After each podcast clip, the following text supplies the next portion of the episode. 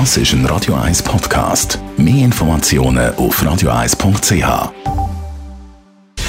Gesundheit und Wissenschaft auf Radio 1. Unterstützt vom Kopfwehzentrum Irlande Zürich. www.kopfwww.ch Gute Nachrichten für rund 1400 Menschen, die in der Schweiz dringend ein neues Organ brauchen. Letztes Jahr sind nämlich weniger Organe transplantiert worden, sagt der Franz Zimmer, Direktor von Swiss Transplant. Ja, wir haben einerseits äh, immer noch das Problem, dass die Ablehnungsrate in der Schweiz sehr hoch ist. Äh, in der Schweiz ist bei den Angehörigen Gesprächen sagen, gegen 60 Prozent der Angehörigen sagen Nein. Und das ist nicht, dass man nicht bereit wäre, Organe zu spenden, sondern mit der aktuellen Gesetzgebung muss man stellvertretend für eine Verstorbene entscheiden. Und da tun sich die Angehörigen sehr, sehr schwer.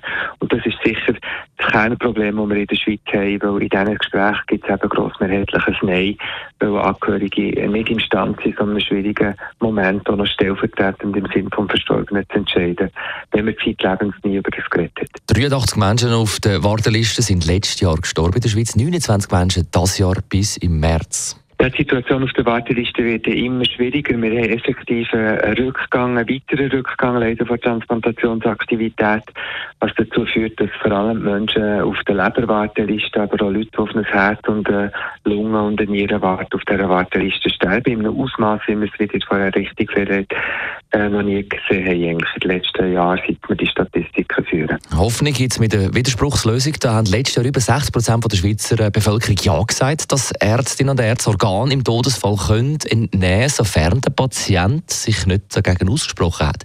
Aber die Widerspruchslösung die soll frühestens 2025 in Kraft treten.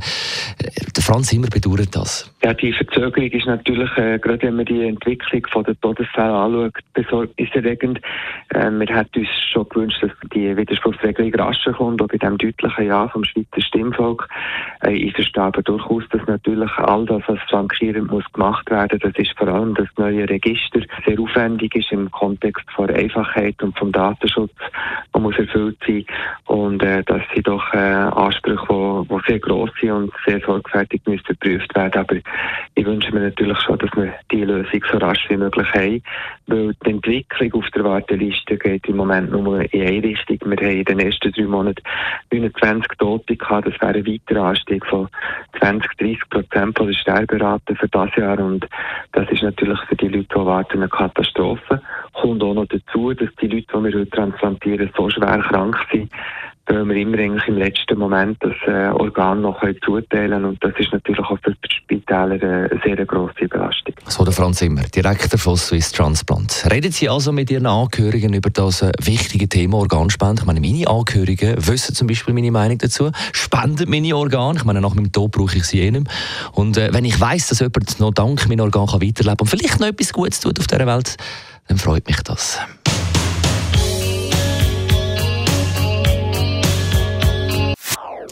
Das ist ein Radio 1 Podcast. Mehr Informationen auf radio1.ch.